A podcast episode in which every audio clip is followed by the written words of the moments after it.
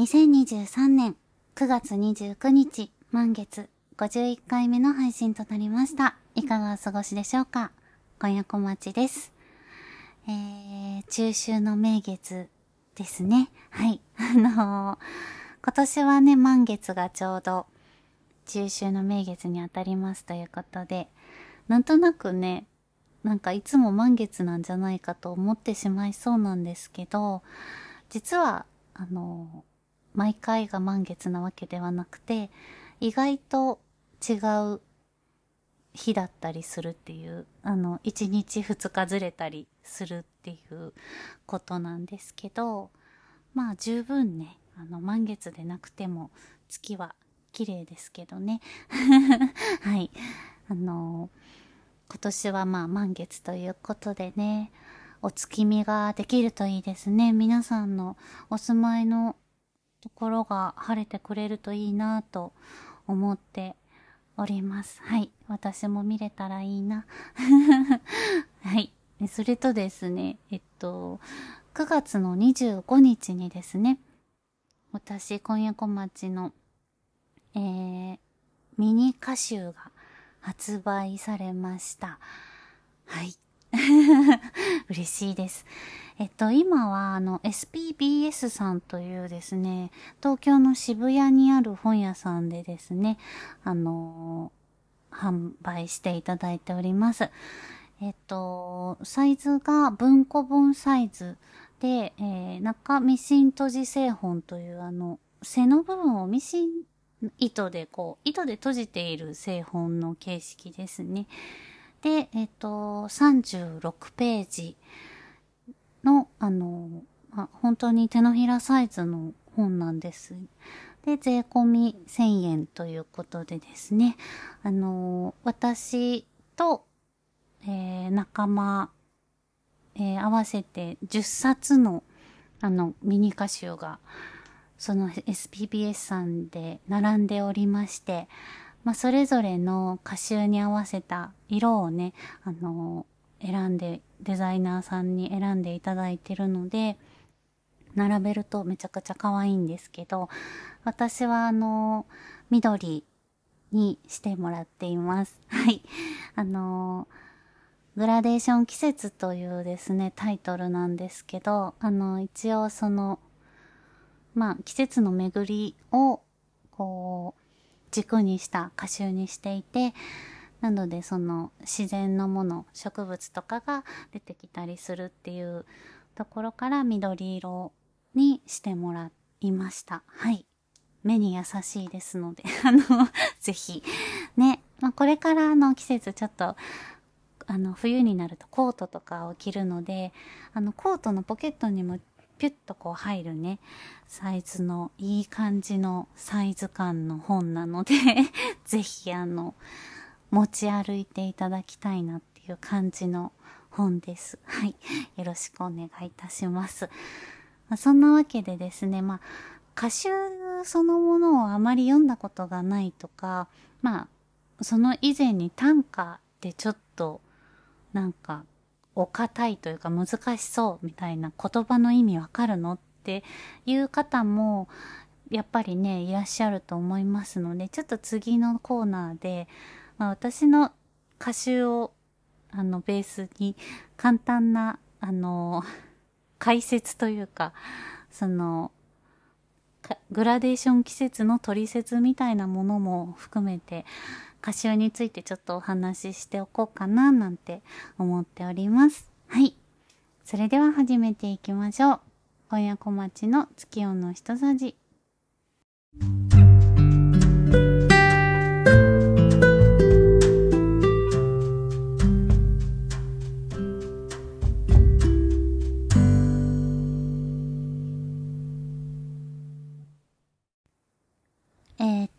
ず、歌集と言いましても、まあ、いろいろな形があるんですけれども、まあ、一般的にこう、多いのが、えまずは連作と言いまして、そのタイトルがあって、それに対する短歌が何種か、うん、まあ10種ぐらいあったり、5種とかぐらいのものもあるし、もっと15、6週だったりとか、その連作に対しての単価が、あの、一セットになっていて、で、その連作がいくつも何十個も合わさって、それを一一冊にまとめたものを歌集として出すっていうのが、うん、なんか一番スタンダードなタイプかなと思うんですけど、もちろん、あの、いろんな形があって、あの、連作にしていないものとかもあったりもするんですけど、まあでも大体連作が多いかなと、に、連作になってるかなと思います。で、えっと、私の今回の編んだ歌集、グラデーション季節というのはですね、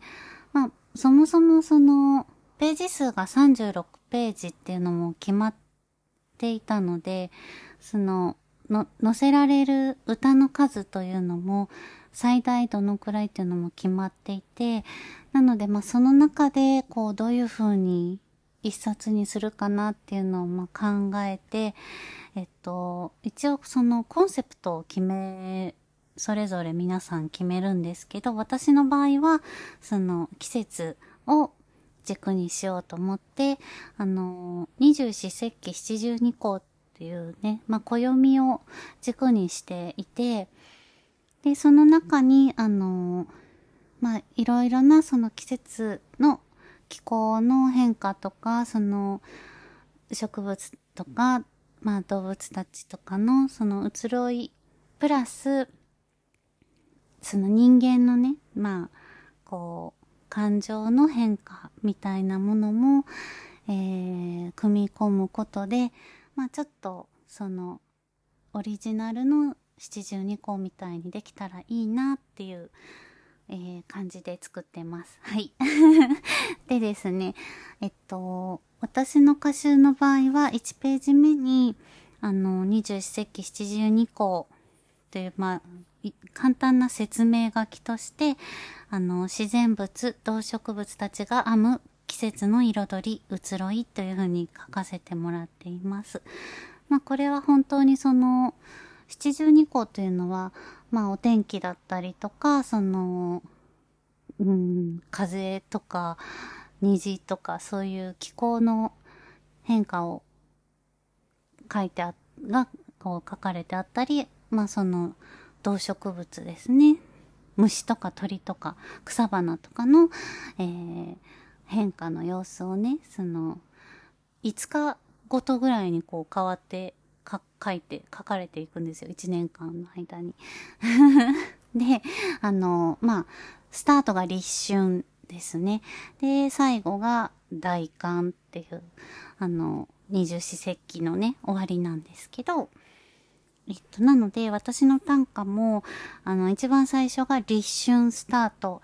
で、えっと、大寒まで行って、最後もう一度立春で終わるっていうので季節が一巡りしたよっていう意味合いを込めさせてもらってます。はい。なのであの、一首目と最後の一首が同じ歌で下の句だけを変えているんですね。下の句っていうのはあの七七最後の五七五七七の七七の部分なんですけど、そこだけを変えて、上の句上の五七五の部分は、えー、同じ言葉で、あのー、読んでいるんですね。これは、えっと、まあ、季節が一年巡りましたよっていう、あのー、意味と、プラス、えー、巡ったけれども、全く同じ季節ではないよねっていう、あのこう、人はこう生きていると毎年必ず春が来るけれども決して同じ春ではないよねっていう、えー、意味も込めたあの、一首ずつ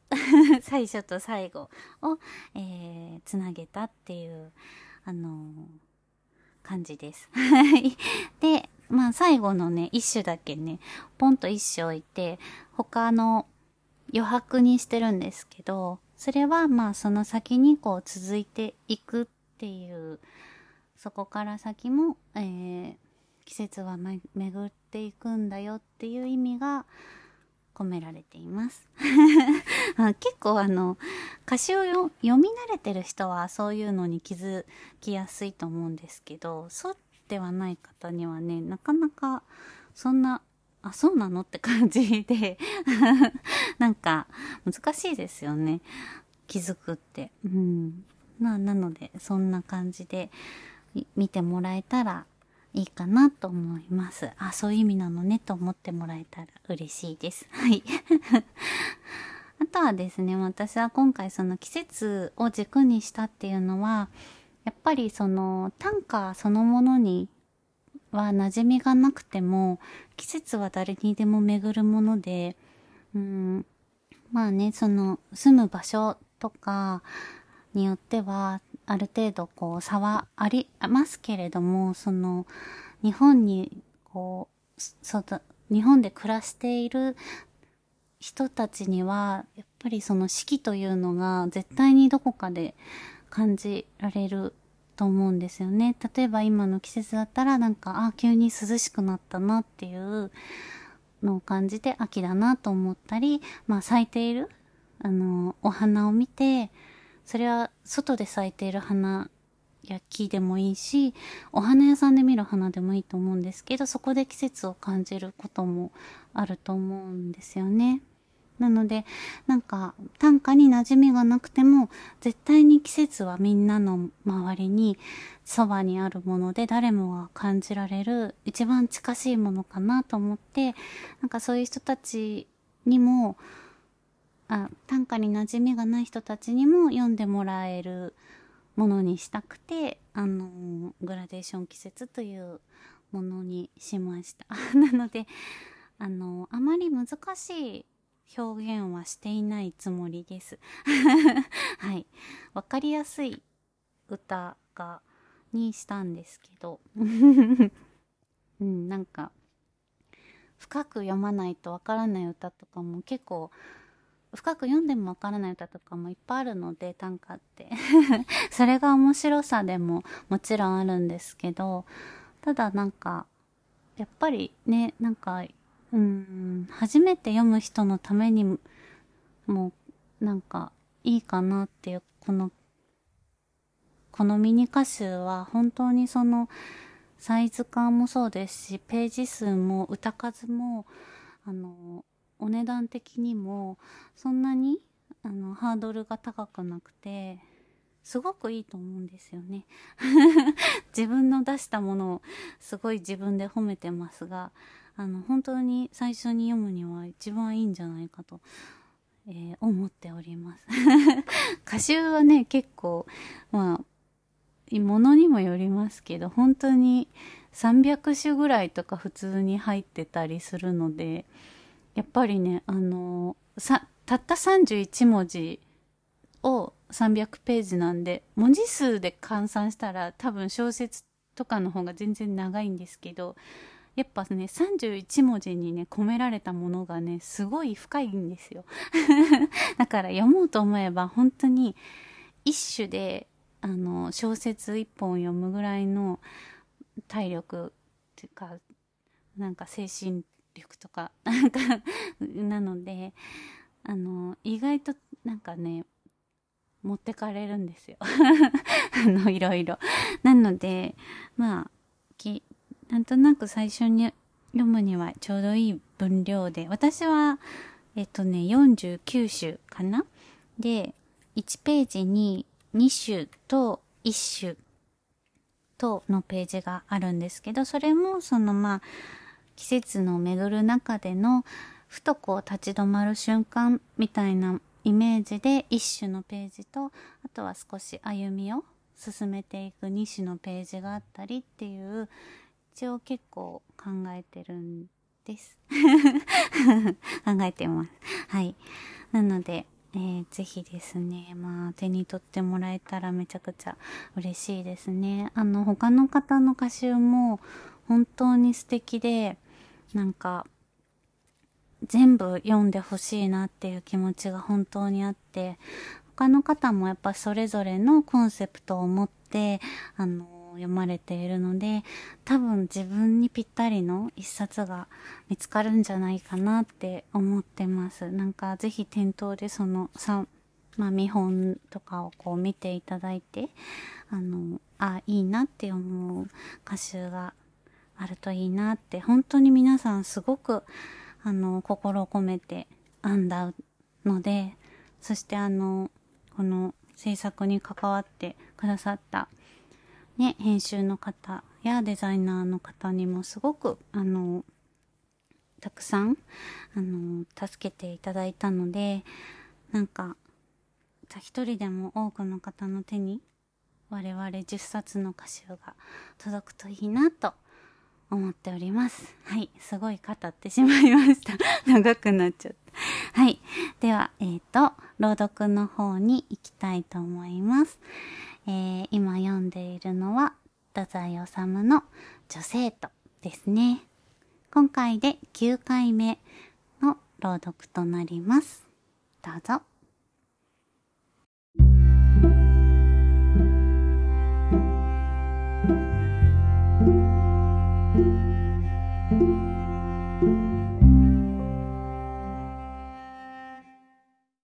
郵便箱には、夕刊とお手紙2通。1通はお母さんへ。松坂屋から夏物売り出しのご案内。1通は私へ。いとこの淳二さんから、今度前橋の連隊へ転任することになりました。お母さんによろしく。と、簡単な通知である。将校さんだって、そんなに素晴らしい生活内容などは期待できないけれど、でも、毎日毎日、原告に、無駄なく帰居するその規律が羨ましい。いつも身が、ちゃんちゃんと決まっているのだから、気持ちの上から楽なことだろうと思う。私みたいに何もしたくなければ、いっそ何もしなくて済むのだし、どんな悪いことでもできる状態に置かれているのだし、また、勉強しようと思えば、無限と言っていいくらいに勉強の時間があるのだし、欲を言ったら、よほどの望みでも叶えてもらえるような気がするし、ここからここまでという努力の限界を与えられたら、どんなに気持ちが助かるかわからない。うんと固く縛ってくれると、かえってありがたいのだ。戦地で働いている兵隊さんたちの欲望は、たった一つ。それは、ぐっすり眠りたい欲望だけだ。と、何かの本に書かれてあったけれど、その兵隊さんの苦労をお気の毒にと思う反面、私は随分羨ましく思った。いやらしい、半さな堂々巡りの根も葉もない思案の洪水から、きれいに分かれて、ただ、眠りたい眠りたいと渇望している状態は、実に清潔で、単純で、思うさえ爽快を覚えるのだ。私など、これは一度、軍隊生活でもして、散々鍛わられたら、少しは、はっきりした美しい娘になれるかもしれない。軍隊生活しなくても、しんちゃんみたいに素直な人だってあるのに。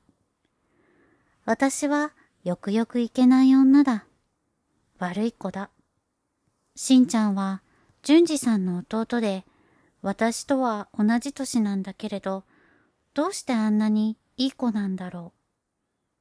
う。私は、親類中で、いや、世界中で一番しんちゃんを好きだ。しんちゃん、目が見えないんだ。若いのに失明するなんて、なんということだろう。こんな静かな晩は、お部屋にお一人でいらして、どんな気持ちだろう。私たちなら、わびしくても、本を読んだり、景色を眺めたりして、幾分それを紛らかすことができるけれど、しんちゃんには、それができないんだ。ただ、黙っているだけなんだ。これまで人一倍、頑張って勉強して、それからテニスも水泳もお上手だったのだもの。今の寂しさ、苦しさはどんなだろう。夕べも、しんちゃんのことを思って、床に入ってから5分間目をつぶってみた。床に入って目をつぶっているのでさえ、5分間は長く、胸苦しく感じられるのに、しんちゃんは朝も昼も夜も、幾日も幾月も何も見ていないのだ。不平を言ったり、感触を起こしたり、わがまま言ったりしてくだされば、私も嬉しいのだけれど、しんちゃんは何も言わない。しんちゃんが不平や人の悪口言ったのを聞いたことがない。その上、いつも明るい言葉遣い、無心の顔つきをしているのだ。それがなおさら私の胸にピンと来てしまう。あれこれ考えながらお座敷を吐いて、それからお風呂を沸かす。お風呂番をしながらみかん箱に腰掛け、チロチロ燃える石炭の明かりを頼りに学校の宿題を全部済ましてしまう。それでもまだお風呂が沸かないので、木刀祈祷を読み返してみる。書かれてある事実は、決して嫌な、汚いものではないのだ。けれども、ところどころ作者の気取りが目について、それがなんだか、やっぱり古い、頼りなさを感じさせるのだ。お年寄りのせいであろうか。でも、外国の作家はいくら年取っても、もっと大胆に甘く、対象を愛している。そうして、かえって嫌味がない。けれども、この作品は、日本ではいい方の部類なのではあるまいか。割に嘘のない、静かな諦めが作品の底に感じられてすがすがしい。この作者のものの中でも、これが一番枯れていて、私は好きだ。この作者は、とっても責任感の強い人のような気がする。日本の道徳にとてもとてもこだわっているので、かえって反発して変にどぎつくなっている作品が多かったような気がする。愛情の深すぎる人にありがちな偽悪趣味。わざと悪どい鬼の面をかぶって、それでかえって作品を弱くしている。けれども、この木刀祈祷には、寂しさのある動かない強さがある。私は好きだ。お風呂が沸いた。お風呂場に電灯をつけて着物を脱ぎ、窓をいっぱいに開け放してからひっそりお風呂に浸る。サンゴ樹の青い葉が窓から覗いていて、一枚一枚の葉が電灯の光を受けて強く輝いている。空には星がキラキラ。何度見直してもキラキラ。仰向いたままうっとりしていると自分の体のほの白さがわざと見ないのだが、それでもぼんやり感じられ、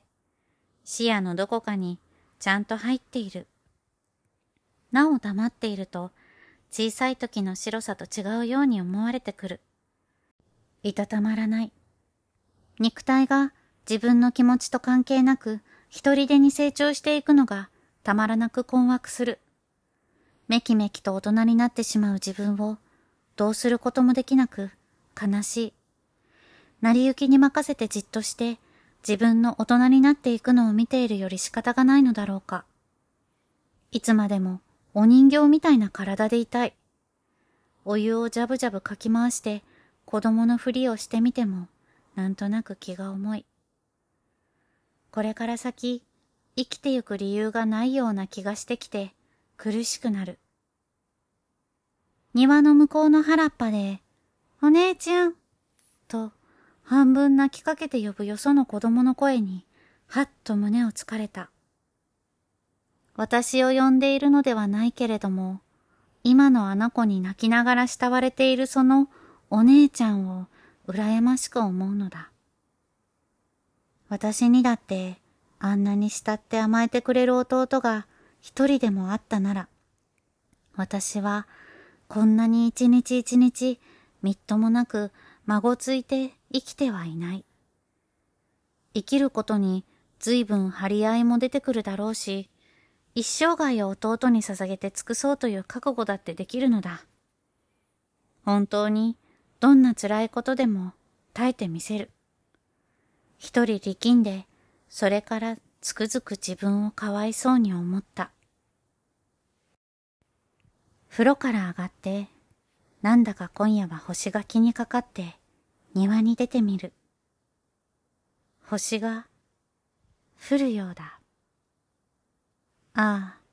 もう夏が近い。カエルがあちこちで鳴いている。麦がざわざわ言っている。何回振り仰いでみても、星がたくさん光っている。去年のこと。いや、去年じゃない。もう、一昨年になってしまった。私が散歩に行きたいと無理言っていると、お父さん、病気だったのに、一緒に散歩に出てくださった。いつも若かったお父さん。ドイツ語の、お前百まで、わしゃ九十九まで、という意味とやらの小歌を教えてくださったり、星のお話をしたり、即興の詩を作ってみせたり、ステッキついて唾をピュッピュ出し出し、あのパチクリをやりながら一緒に歩いてくださった。良いお父さん。黙って星を仰いでいると、お父さんのこと、はっきり思い出す。あれから一年、二年経って、私はだんだんいけない娘になってしまった。一人きりの秘密をたくさん持つようになりました。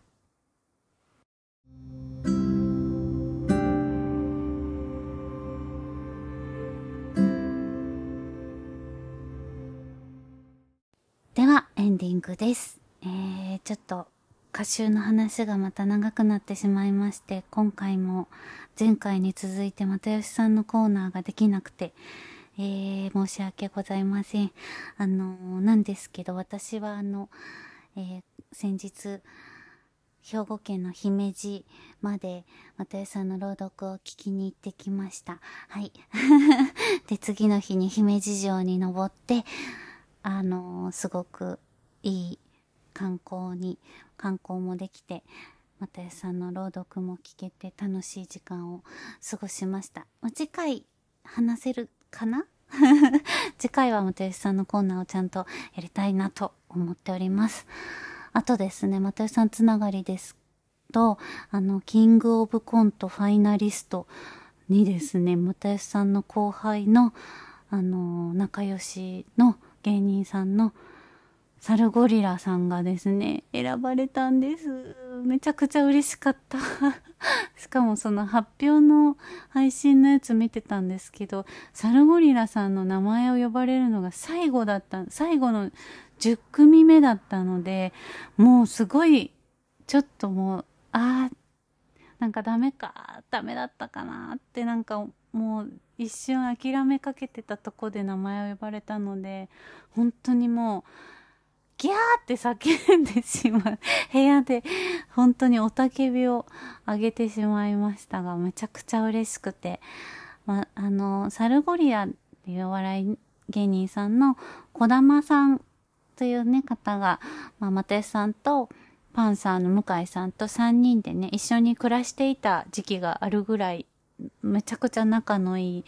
あの、後輩さんで、で、今も一緒にね、ラジオを毎週やられ、やってらっしゃるんですけど、なのでね、あの、小玉さんってね、めちゃくちゃいい人なんですよ。あの、なんかキャラクターもすごい良くて、なんか少年みたいな、本当になんか無邪気さがあって、憎めない、すごい素敵な人で、なんかまあ、コントとかもね、面白くて、なのでね、あの、毎年毎年すごい頑張ってて、キングオブコントも、本当に、あの、応援ししてて、やっぱ絶対行ってほしいなって思ってたので、本当に嬉しくて、ああ、もうなんか、とにかくファイナリストになったら、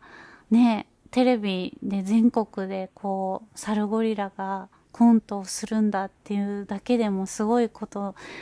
なので、もう、なんか、自分のことぐらい嬉しかったなと思って感動してます。まあもちろんね、優勝してほしいですし、めちゃくちゃ応援しますけど、まずはやっぱりその最後の10組に残るっていうことがね、本当にすごいことなのでね、